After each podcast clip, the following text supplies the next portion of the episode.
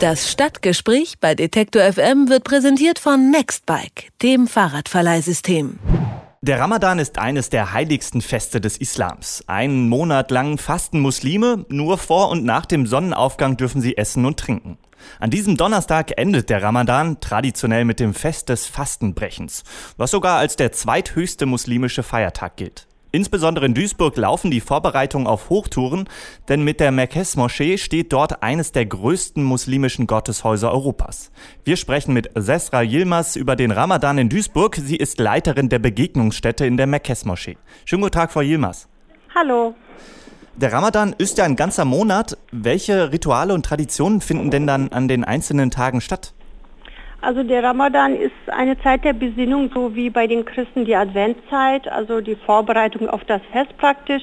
Und wir haben jeden Tag in der Moschee nach dem Nachtgebet ein spezielles Gebet, das heißt Selate Terafi und da gehen alle Muslime in die Moschee, so wie zur Weihnachtszeit eben alle Christen in die Kirche gehen, sind im Ramadan immer alle Moscheen überfüllt.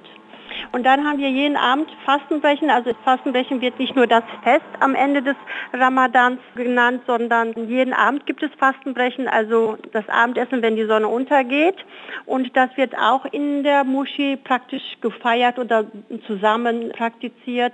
Ähm, Im Ramadan isst man nie alleine mit zwei Essgeschichten. Entweder man lädt sich Gäste ein oder man wird eingeladen. Und inzwischen ist es also auch in Deutschland zu einer Tradition geworden, dass in jeder Moschee auch abends eben dieses Abendessen Iftar äh, gereicht wird. Und das findet auch bei uns hier in der Moschee statt.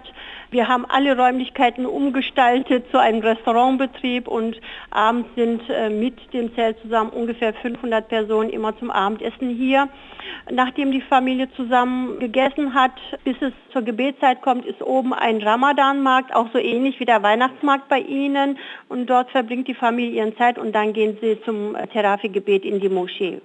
Und was passiert dann am Tag des Fastenbrechens? Also am Donnerstag wird dann richtig die Sau rausgelassen oder wie kann man sich das vorstellen?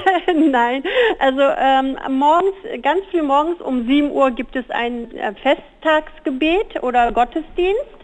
Und danach ist es eigentlich so, dass man so Verwandte besucht oder Freunde und Nachbarn besucht, sich ein schönes Fest wünscht und dann kriegt man immer sehr, sehr viel zu essen und sehr viele Süßigkeiten. Deshalb wird das Fest ja auch Zuckerfest genannt. Das ist eine falsche Übersetzung aus dem Türkischen. Şeker Bayramı heißt es auf Türkisch und das heißt auf Deutsch kann Zucker heißen, heißt aber auch Süßigkeiten, weil sehr viele Süßigkeiten beim Fest gereicht werden. Zum Beispiel gehen bei uns die Kinder, so wie hier im Ruhrgebiet zu St. Martin von Tür zu Tür Tür, wünschen ein schönes Fest und kriegen dafür Süßigkeiten, also Bonbons und so geschenkt. Und also nach den drei Tagen Fest hat man mindestens drei Kilo zugenommen. und bestimmt ein bisschen Bauchschmerzen von dem ganzen Zucker. Äh, Sie sprachen ja gerade viele Vergleiche an zu zum Beispiel äh, Advent, also christlichen ja. Festen. Gibt es denn irgendwelche Besonderheiten? Ähm, wird der Ramadan in Deutschland anders gefeiert als in anderen Ländern? Ich denke schon, also kommt drauf an wo. Zum Beispiel in der Türkei, in Großstädten wie Istanbul, ähm, da gibt es also so Abendspeisungen praktisch abends, auch so Iftar-Zelte, aber in so kleineren Städten gibt es eigentlich so nichts. Dass die Moscheen so Iftar vorbereiten, das ist zum Beispiel eine Besonderheit hier in Europa oder auch in Deutschland. Das gibt es so in den Städten in der Türkei eigentlich nicht. Oder dass wir zum Beispiel auch hier einen Ramadan-Markt haben, den haben wir vom Weihnachtsmarkt abgeguckt, den gibt es zum Beispiel in arabischen, islamischen Ländern zum Beispiel nicht. Ähm, immer wenn Religion und Kulturen in Kontakt kommen, übernehmen sie Tradition voneinander. Wir hatten vor ein paar Jahren die Weihnachtsbütchen, die Holzbütchen, die im Dezember in der City aufgestellt sind, hatten wir dann hier im August oder September bei uns stehen. Inzwischen ist es ja so heiß in Deutschland, da brauchen wir nicht die Holzhütten, sondern Zelte reichen aus bei der Hitze. Deshalb haben wir diesmal ja die Zelte dort stehen. Also das ist schon etwas Neues, was wir Muslime in Deutschland oder in Europa haben. Wenn man sich aber das Weihnachtsfest anschaut, dann ist das ja sehr stark kommerzialisiert mit teuren Geschenken, Süßigkeiten, Weihnachtsmärkten im negativen Sinne und so weiter.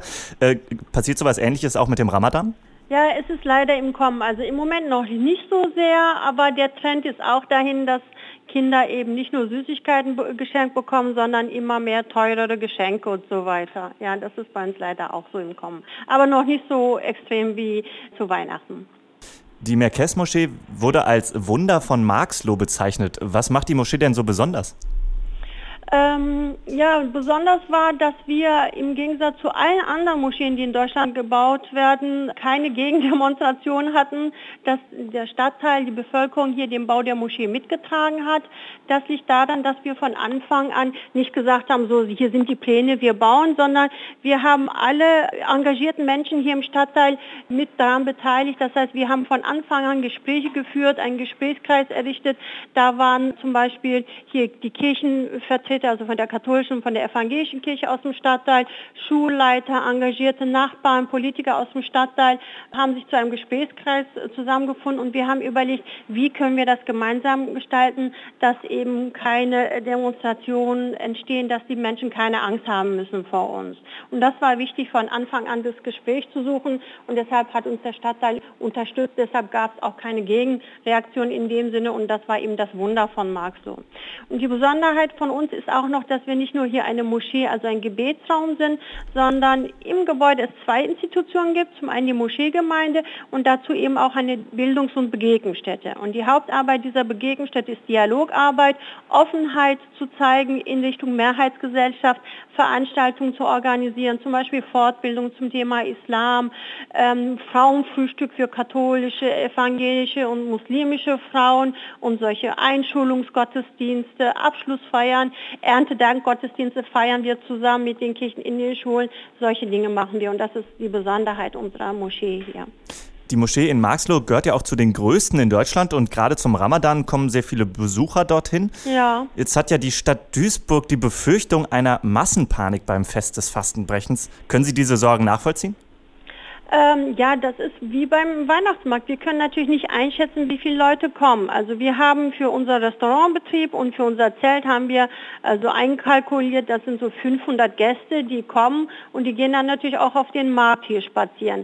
Aber dass Leute einfach nur hier hinkommen, um auf den Markt zu gehen und hier gar nicht bei uns essen oder auch gar nicht in den Gebetsraum gehen für ein Gebet, sondern einfach mal abends einen Ort suchen, wo sie hingehen können, haben wir natürlich nicht mit einberechnet oder konnten wir nicht vorhersehen und deshalb hatten wir also viel mehr äh, Besucher, gerade jetzt natürlich, nachdem auch noch die Ferien angefangen haben, auch sehr viele Jugendliche dann dabei, als wir erwartet haben.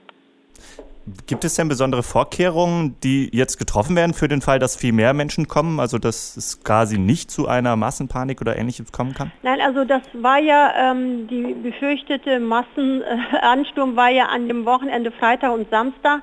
Und da haben wir auch mit dem Ordnungsamt der Stadt Duisburg äh, gesprochen. Und für den Tag haben wir einfach äh, die Stände am Ramadanmarkt schließen müssen, weil wir das mit der Massenpanik verhindern wollten. Von den äh, ja, Geschäftsleuten war das natürlich nicht gut angenommen, aber wir haben es jetzt durchgezogen. Also die Moschee war geöffnet, aber der Markt war praktisch geschlossen. Und nach Sonntag ist ja auch hier die Buchung nicht so voll und für die letzten beiden Tage wird es auch nicht so voll werden. Da brauchen wir nichts zu befürchten. Außerdem haben wir genug Sicherheitsleute und wir haben einen Krankenwagen und Sanitäter vor Ort. Also für, für den letzten Tag heute und morgen ist nichts zu befürchten. Also kein Grund zur Panik. Am nee. Donnerstag wird das muslimische Fest des Fastenbrechens am Ende des Ramadan gefeiert. Mit ja. Sesra Yilmaz von der Moschee in Marxloh habe ich darüber gesprochen, wie das Fest in der dortigen Moschee gefeiert wird, die eine der größten in Deutschland ist. Ich danke Ihnen sehr für das Gespräch, Frau Yilmaz. Ich danke Ihnen. Alles Gute. Das Stadtgespräch bei Detektor FM wird präsentiert von Nextbike, dem Fahrradverleihsystem.